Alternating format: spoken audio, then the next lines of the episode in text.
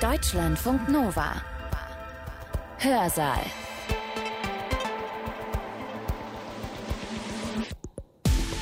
Herzlich willkommen, schön, dass ihr da seid. Ich bin Sibylle Salewski. Anna Segers war eine deutsche Schriftstellerin. Vielleicht kennt ihr ihren Roman Das siebte Kreuz. Es ist vermutlich ihr bekanntestes Werk. Anna Segers war über zwei Jahrzehnte lang Präsidentin des Schriftstellerverbandes der DDR. Geboren wurde sie im Jahr 1900. Sie war Jüdin und Kommunistin. Und die Nationalsozialisten haben ihre Bücher verboten und verbrannt. Anna Segers ist es gelungen zu fliehen. Sie ist erst in die Schweiz gegangen und dann nach Frankreich. Und von dort aus hat sie es dann geschafft, im März 1941 zusammen mit ihrer Familie zu fliehen über den Atlantik von Marseille aus mit einem Dampfer. Während ihrer Überfahrt mit der Angst im Nacken ist der als Kommunistin und als Jüdin doppelt Verfolgten jedoch etwas passiert. Auf einmal bekommt sie eine andere globale Gewaltgeschichte in den Blick.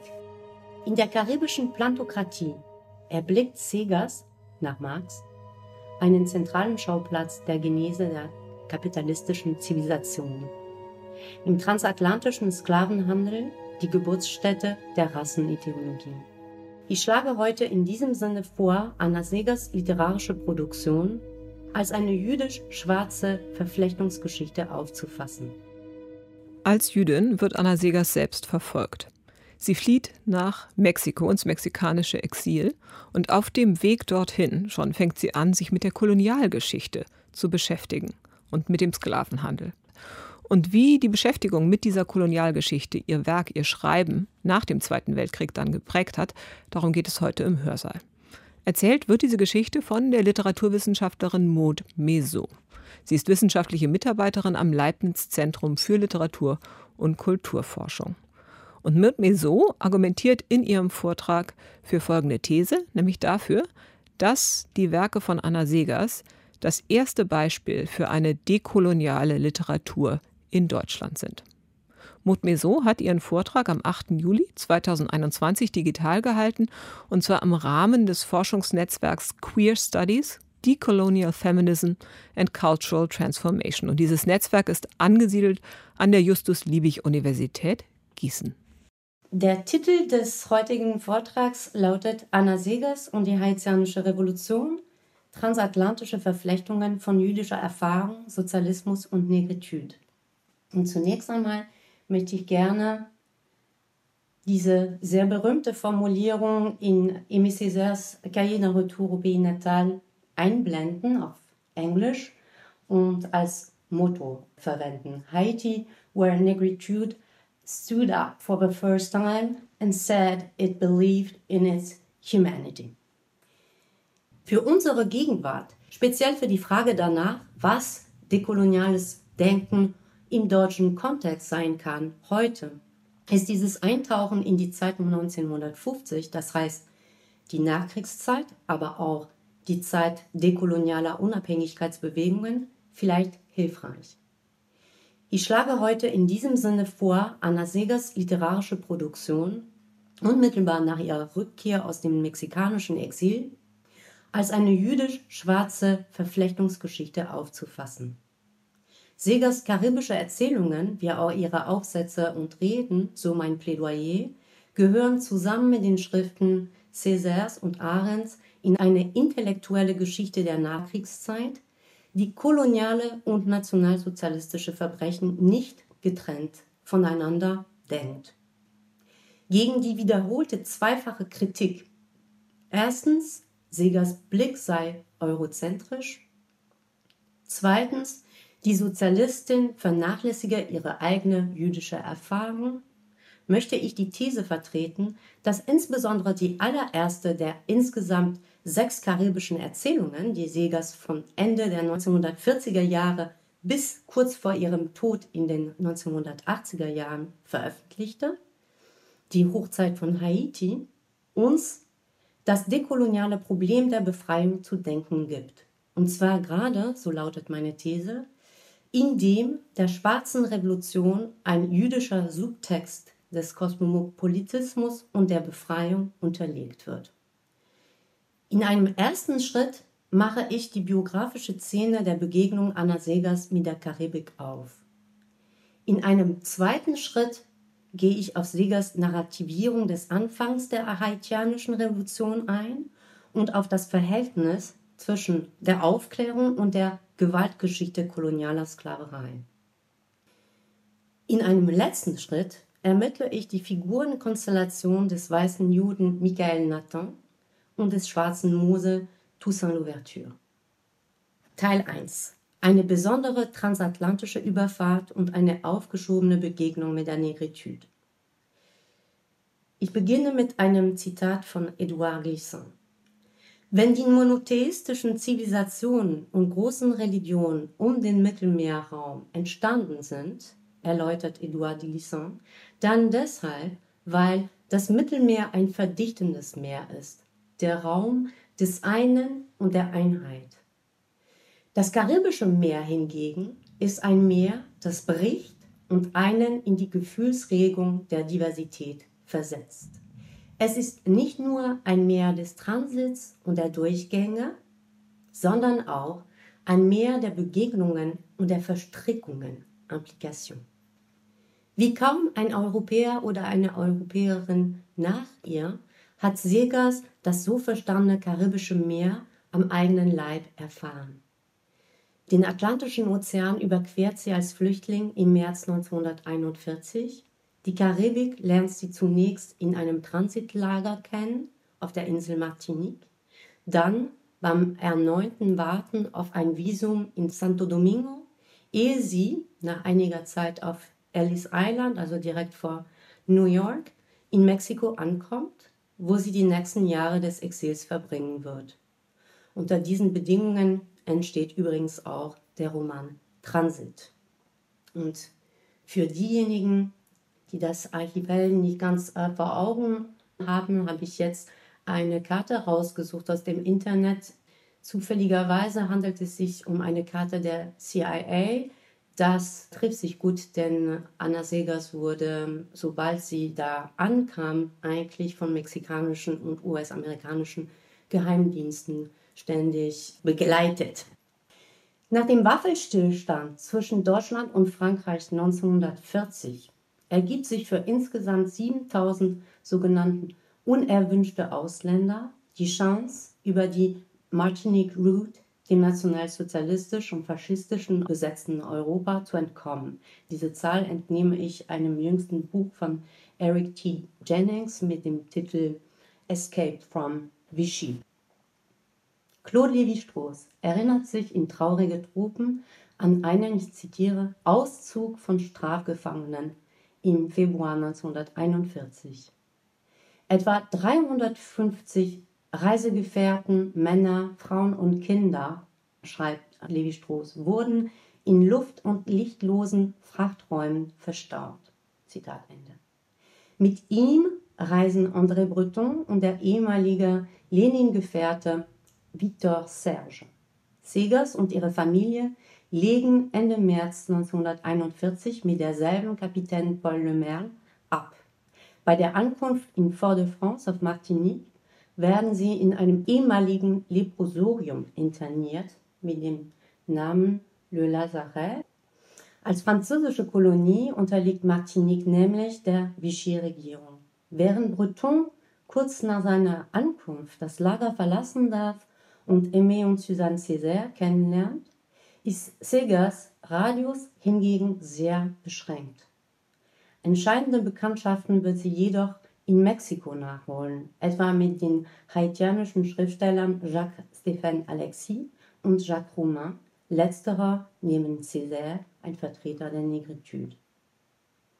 Während ihrer Überfahrt mit der Angst im Nacken ist der als Kommunistin und als Jüdin doppelt Verfolgten jedoch etwas passiert. Auf einmal bekommt sie eine andere globale Gewaltgeschichte in den Blick. Dieses Zitat liest Jeanette Ehrmann für uns. Vor mir an Deck, wahrscheinlich genauso erschöpft wie ich, lagen zwei spanische Frauen. Sie sprachen Spanisch mit den N-Matrosen.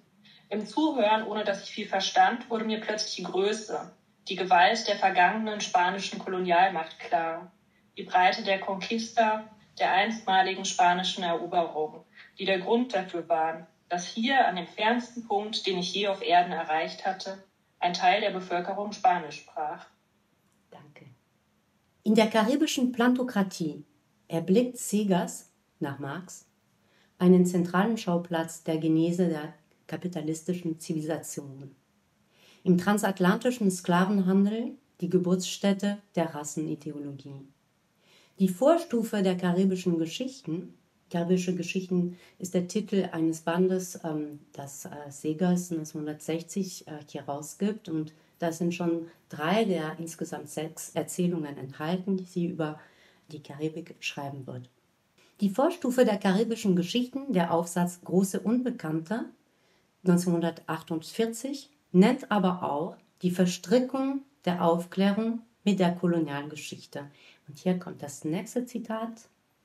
Die genau. Einfuhr begann am Anfang des 16. Jahrhunderts. Sie kam auf jährlich 30.000 im 18. Jahrhundert, das seinen Philosophen den Titel Philanthropenzeitalter verdankt. Die Schiffe, die die Sklaven aus den Sammellagern der afrikanischen Küste zu den Bestimmungsorten brachten, waren schlimmer als schwimmende Konzentrationslager. Danke. Segers markiert hier ein Problem, das in den letzten Jahren immer wieder erhitzte Debatten über den Rassismus der Aufklärung oder den verkappten Imperialismus ihres erklärten Universalismus aufgelöst hat, geht aber gleich zum nächsten Befund über. Mirabeau hatte während der Französischen Revolution im Pariser Jakobinerclub die Sklavenschiffe schwimmende Särge, Bière flottante, genannt. Victor Serge sah wiederum in der Paul Le Merle selbst, die dort die Flucht vor den Nationalsozialisten ermöglichte, also die Rettung, ein schwimmendes Konzentrationslager. Ne? Und man könnte fortsetzen mit der Fotografin Germaine Collier, Le Lazare auch Konzentrationslager nennen wird. Indem Segers letzteren Ausdruck nicht für die eigene Erfahrung, sondern für die Sklavenschiffe reserviert, kommt sie Aimé Césaire nahe, dessen Rede über den Kolonialismus drei Jahre später die europäische Öffentlichkeit mit dem Argument konfrontiert, der transatlantische Sklavenhandel habe deshalb in ihr keine Spuren hinterlassen, weil dieser erste Narzissmus, wie er das nennt, lediglich nicht-europäischen Völkern galt. Zitat. Meine Hypothese lautet, dass Segers sich deshalb langjährig an der haitianischen Revolution abarbeitet, an der ersten dekolonialen Revolution der Moderne, wie Jeanette Ehrmann dies formuliert, weil sie direkt nach Kriegsende zurück im Land der Täter ausschließlich über diesen Weg die als jüdischer Mensch eigens erfahrene rassische Ausgrenzung und Erfahrung der Heimatlosigkeit reflektieren kann.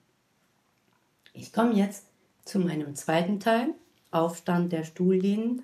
Dieser vielleicht eigentümlich klingende Titel wird sich gleich erhellen.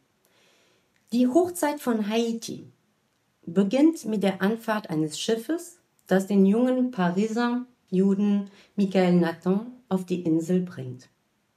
Walter Benjamin hat einmal in Segers Erzählverfahren die Spur der alten Chronik erkannt, deren Darstellung auf die zeitliche Perspektive verzichte. So baut die Hochzeit von Haiti sämtliche relevante historische Ereignisse wie sukzessive Gegenwarten in die Narration ein. Chronologisch etwa also den Kampf, den die freien Gens de Couleur um ihre Gleichstellung wenige Monate nach der Erklärung der Menschen- und Bürgerrechte aufnehmen, dann den ersten Aufstand der Sklaven unter Bukman im Sommer 1791, Später die Abschaffung der Sklaverei durch den Kommissar Sontonax 1793 und so weiter. Michael lernt zu Beginn der Erzählung den Kutscher eines Plantagenverwalters flüchtig kennen, der im weiteren Verlauf der Geschichte zum Revolutionsführer Toussaint Louverture wird. Toussaint Louverture wird Michael zweimal als Sekretär zu sich in seinem Lager holen lassen im Moment seiner Koalition mit der Französischen Republik 1794 1794 und im Moment des Angriffs der napoleonischen Flotte auf die Insel als Reaktion auf das Verfassungswerk von 1801. Zwischen diesen zwei Wendepunkten findet die eigentliche Hochzeit von Haiti statt. Die Zeit der Regierung von Toussaint Louverture als Statthalter, in der Michael sich in das schwarze Mädchen Margot verliebt und die Republik wie auch das gemeinsame Kind gedeihen. Zum Schluss stirbt Louverture in Gefangenschaft und Michael in Londoner Exil, beide in Europa. Dass Segas sich hier überwiegend an einem Narrativ des Imports eines der Aufklärung geschuldeten Universalismus orientiert, hat ihr den hartnäckigen Vorwurf eingebracht, sie mache aus Haiti, ich zitiere hier den Germanisten Herbert Urlings, sie mache aus Haiti das bessere Europa, weil und soweit es europäische Kultur übernimmt. Zitat Ende. Das kann natürlich nicht dabei sein. Und überhaupt, wie macht sie das? In einer Szene zu Beginn der Erzählung, die zur Zeit des revolutionären Anfangs schlechthin wird, hören die Sklaven beim Tischgespräch den Plantagen Großgrundbesitzern und ihren Schiffgästen zu. Die schwarzen Diener standen hinter den Stühlen, als hätte jeder der Gäste seinen wachsamen Schatten mitgebracht. Segers entwirft eine, wenn man so will, rancièrsche Szene der Aufteilung des Sinnlichen, in der die einen, der alte Nathan und die Kolonialherren, in den Sklaven bewegliches Eigentum, Mobiliar wahrnehmen, Stuhllehnen, die, ich zitiere weiter, die sich keine Gedanken über die Tischgespräche machen. Während der andere wiederum, Nathans gerade aus Paris eingetroffener Sohn Michael, hier schon die späteren Insurgenten wähnt.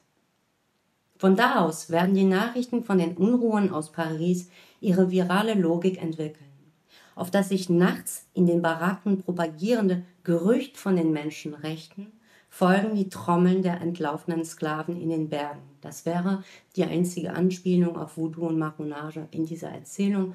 Siggers wird da aber später einiges nachholen. Auf jene, also die Trommeln, folgen dann die Fackelzüge in den brennenden Plantagenfeldern. Am Ende der Erzählung hat sich jedoch die Logik komplett verkehrt. Der Protagonist Michael Nathan verfolgt nun die Nachrichten aus Haiti vom Londoner Exil aus und sein von der Intensität der auf Haiti durchlebten Jahre versenktes Innerstes ist jetzt verraucht und verascht wie Le Cap. Das war das dritte Zitat.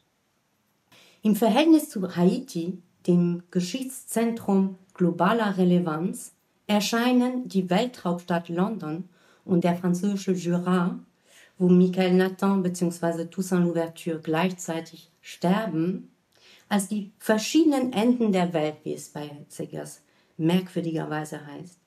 Europa ist also Provinz geworden. Freilich war auch in der topografischen Anordnung von Kleist die Verlobung in Santo Domingo Urtext der deutschsprachigen literarischen Haiti-Tradition, Europa auch schon ein Grab. Die Schweizer Idylle zwischen dem weißen Gustav und der jungen Mestize Toni war am Schluss zum privaten Denkmal für das tote Paar geschrumpft. Doch die überzeugte Sozialistin Segers will die von ihr selbst angedeutete Verstrickung von Aufklärung und kolonialer Sklaverei nicht zu Ende denken dass die Abschaffung der Sklaverei ein notgedrungenes Zugeständnis der französischen Kommissare an die Macht, an der Macht der aufständischen Sklaven war, wird hier vertuscht. Stillschweigend übergangen wird, dass die Rechte der Menschen und der Bürger, so Iris Dermann, einen menschenrechtlichen Konflikt eröffnen. Als Menschen waren Sklaven frei. Als Eigentum jedoch gehörten sie zum unveräußerlichen Recht ihrer Eigentümer. Wo die Erklärung der Menschenrechte also nach Hannah Arendt lediglich den Menschen als Bürger emanzipiert, vollzieht Haitis schwarze Revolution einen wirklichen Universalismus. Dass die haitianische Revolution also die französische Revolution nicht bloß nachahmt, sondern sie als Radical Enlightenment, wie Nick Nesbitt das formuliert, übertrifft, gibt uns Segers Erzählung zumindest scheinbar nicht zu denken. Ich komme zu meinem dritten Teil, der schwarze Mose. Zu denken gibt sie uns jedoch etwas anderes. Segers macht einen weißen Juden zum alter Ego der historischen Ikone Toussaint Louverture. In der Forschungsliteratur hat ihr John Pitzer zugeschrieben, ich zitiere und übersetze, eine schwarz-jüdische Symbiose in der revolutionären Antwort auf Leiden und Unterdrückung gründen zu wollen. Zitat Ende. Pitzer zitiere ich hier, weil er zu den ganz wenigen Germanistinnen gehört, die sich überhaupt für die Gründe interessieren, weshalb in Segers karibische Erzählungen mehrmals jüdische Figuren eingebaut werden. So zum Beispiel in äh, Das Licht auf dem Galgen Sasportas. Meine eigene Lektüre hebt zwei Momente hervor, auf die sich Segers literarische Idee einer internationalen Solidarität zwischen europäischen Juden und schwarzen Sklaven stützt. Den Kosmopolitismus der Heimatlosen und ein modifiziertes Konzept von Freiheit, das dem Paradox der Befreiung Rechnung trägt. Michael Nathan macht Segers zur supplementären Figur des Kosmopolitismus der Haitianischen Republik. Sein Vater Nathan und Großvater Mendes, ein Ashkenazim und ein Sephardim, und das charakterisiert insgesamt Segers, dass eigentlich äh, soziale Unterschiede äh, sehr fein, ähm, sehr ausdifferenziert eigentlich äh, dargestellt werden in ihren Erzählungen, so auch hier im Judentum. Beide Figuren werden bis zum Ende der Erzählung mehrfach die Heimat gewechselt haben, wie jene europäischen Juden, von denen Hannah Arendt 1943 in We Refugees schreibt. In der Kolonie gehören sie als die kleinsten der kleinen Weißen, zitiere weiter, zu keiner bestimmten Gruppe von Weißen und zu keiner Gruppe Mulatten. Bei ihren Besuchen auf dem Gut des Plantagenbesitzers bleiben sie genauso unbeachtet wie die Sklaven hinter den Stühlen. Anders der junge Michael Nathan, der per Schiff nicht nur Schmuck aus Paris mitbringt, sondern auch die Ideale der Französischen Revolution und die verbotenen Bücher der Aufklärung auf die Insel einschmuggelt. In der Kolonie angekommen, kämpfte er zunächst mit der Enge der familiären Verhältnisse. Doch kaum ist die Revolution da, hat er seine Heimat gefunden. Das wäre auf der Folie das dritte Zitat. Obwohl er am kürzesten hier war, war er in allem verwurzelt. Er kommt als Fremder und gliedert sich in die republikanische Ordnung des Toussaint Louverture ein, die zur Heimat der Heimatlosen geworden ist. Toussaints Haiti erhebt Segers damit zum Zufluchtsort der Fremden par excellence, der entlaufenen Sklaven und der europäischen Juden gleichermaßen. Zu dieser historischen Aktualisierung eines jüdischen Kosmopolitismus in der Schwarzen Republik kommt ein Moment der Verflechtung zweier Geschichten hinzu. Das in der Forschung kaum kommentierte zentrale Merkmal des Protagonisten ist nämlich die Passivität. Und das war wie etwas, worüber ich wirklich erstmal nachdenken musste, weil es mir erstmal nicht unbedingt ersichtlich war, warum dieses Merkmal so wichtig ist. Michael Nathan übt einen Beruf aus, den er nicht mag. Er ist Juwelier. Das schwarze Mädchen, das vom revolutionären Heer als Lockvogel eingesetzt wurde, richtet sich später von selbst, ohne sein Zutun, in seinem Leben ein. Nach dem Tod der Geliebten und der gemeinsamen Tochter wird Michael gleichgültig in die Heiratspläne seines Vaters im Londoner Exil einwilligen.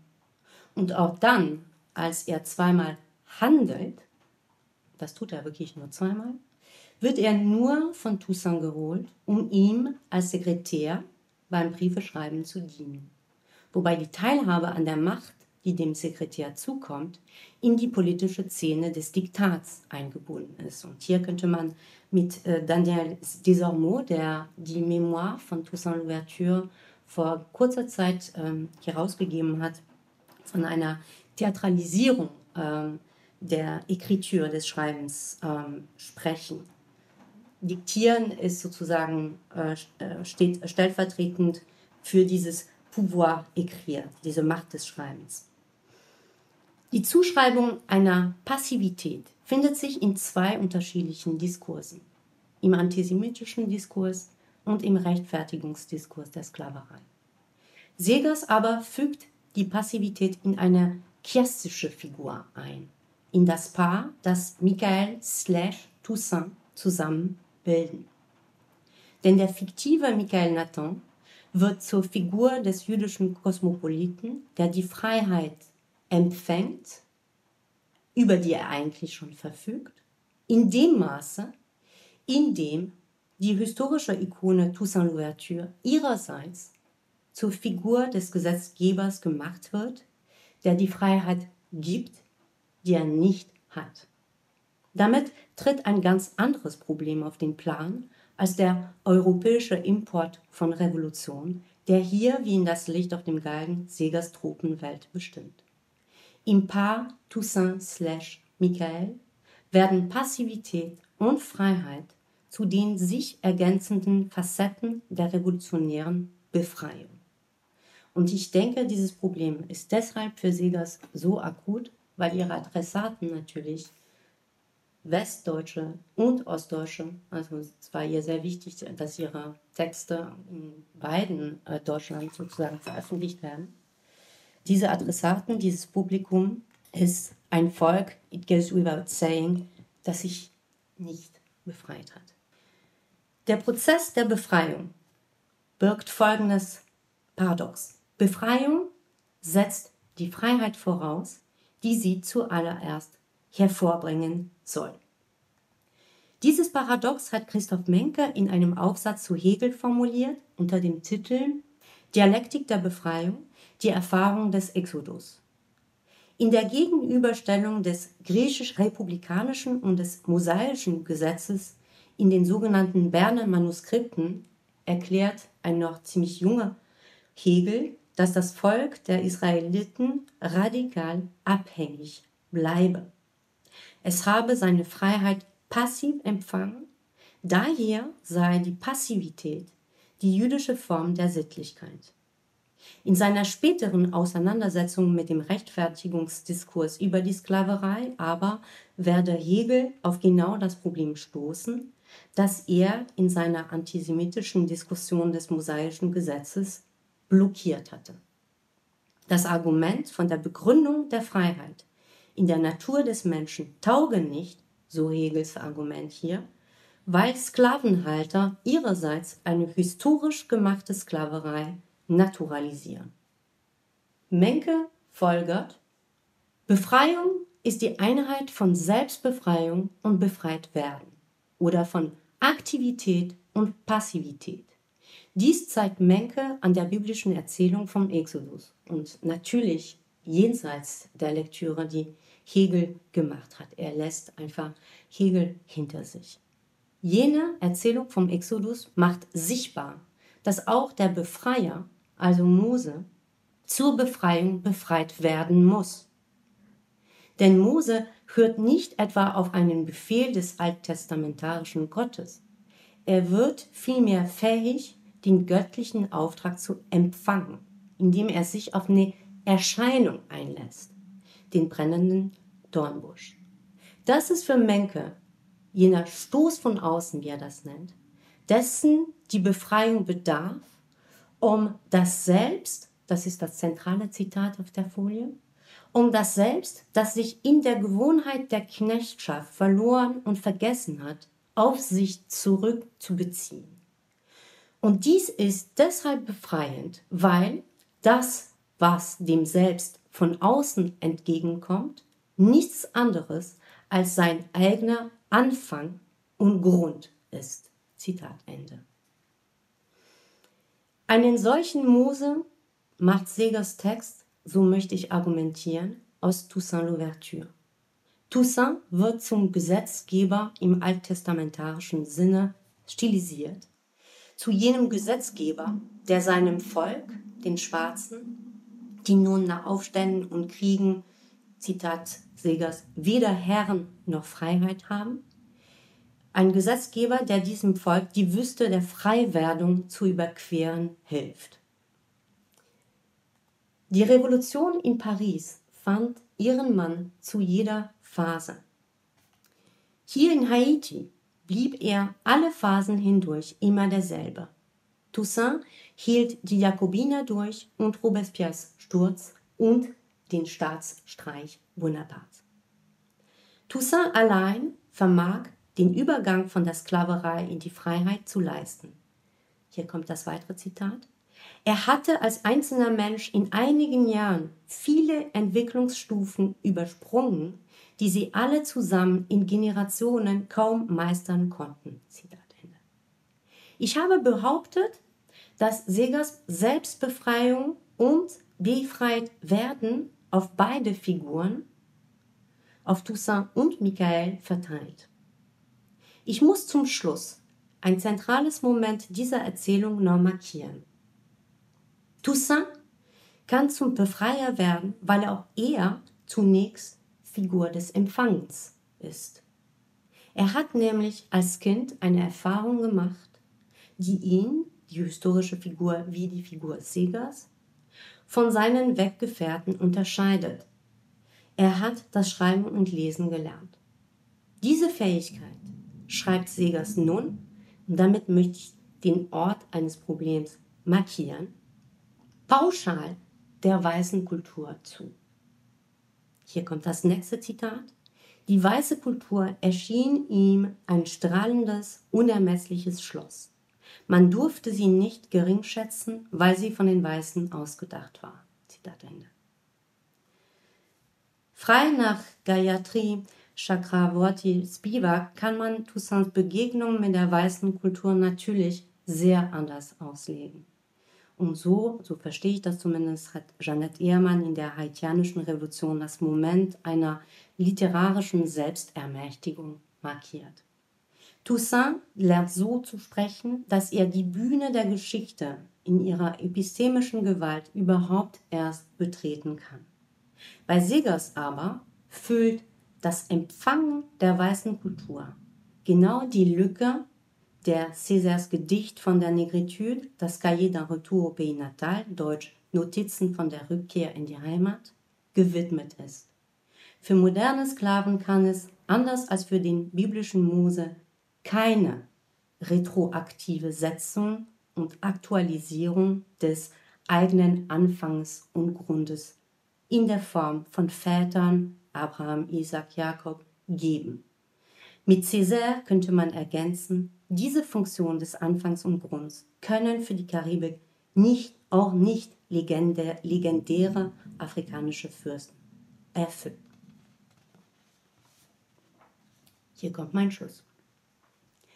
Segers literarisches Gedächtnis der ersten Dekolonialen der Revolution stößt an ihren Grenzen genau dort, wo Césars Negritude ansetzt. Bei der Frage nach einem politischen Imaginären der Genealogie oder der Herkunft eines Volkes von ehemaligen Sklaven.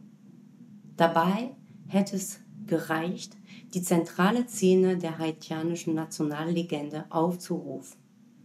Toussaint liest Renals Geschichte der zwei Indien und erkennt sich in dem kommenden schwarzen Spartacus wieder, der die Sklaven in den Kolonien rächen soll. Wie Srinivas Aravamudan schreibt, If Toussaint never really read the Black Spartacus passage, Haitian national historiography would have had to invent an equivalent incident. The scene of reading is the nationalist primal scene par excellence, that of a generation of an ethnos. Zitat Ende. Das wäre also sozusagen das Äquivalent der Erscheinung des brennenden Dornenbusches für den biblischen Mose. Der Schock, den die Gewaltgeschichte kolonialer Sklaverei auf Segers Flucht ausgelöst hat, hat jedoch gewirkt. Die nachfolgende Verflechtung dieser Geschichte mit der Reflexion auf die jüdische Erfahrung stattet das literarische Denkmal der haitianischen Revolution mit dem Subtext einer anders vom Judentum aus gedachten Freiheit aus. Haiti, der dekoloniale Staat, dessen Verfassung von 1805 alle, das heißt, wie Annette Bühler-Dietrich erinnert, auch die desertierten deutschen oder polnischen Soldaten der napoleonischen Armee zu Schwarzen erklärt, Haiti der Staat, der sich de facto sukzessive im 19. Jahrhundert als Zufluchtsstätte für entlaufene Sklaven und im 20. Jahrhundert für verfolgte Juden anbieten sollte, ist besser als die griechische Polis. Haiti, zur Erinnerung, der 1804 gewählte Name ist der Sprache der ausgelöschten Taino der Indios entliehen, ist die moderne Polis der Kosmopoliten. Zumindest in dieser Einsicht sind sich die Sozialistin Segas und der Vertreter der Negritude Césaire, beide Marxisten, begegnet. Ich danke für die Aufmerksamkeit. Das war die Literaturwissenschaftlerin Maud Mesou über die Schriftstellerin Anna Segers und die haitianische Revolution. Und wenn ihr jetzt neugierig geworden seid und mehr wissen wollt über die haitianische Revolution, dann empfehle ich euch einen Hörsaal, den wir vor kurzer Zeit gesendet haben. Er ist von der Politikwissenschaftlerin Jeannette Ehrmann. Und darin erklärt sie die enorme Bedeutung der haitianischen Revolution. Ihr findet diesen Vortrag bei uns auf der Deutschlandfunk Nova Website oder auch zum Beispiel in der Deutschlandfunk Audiothek. Deutschlandfunk Nova. Hörsaal. Jeden Sonntag neu auf deutschlandfunknova.de und überall, wo es Podcasts gibt. Deine Podcasts.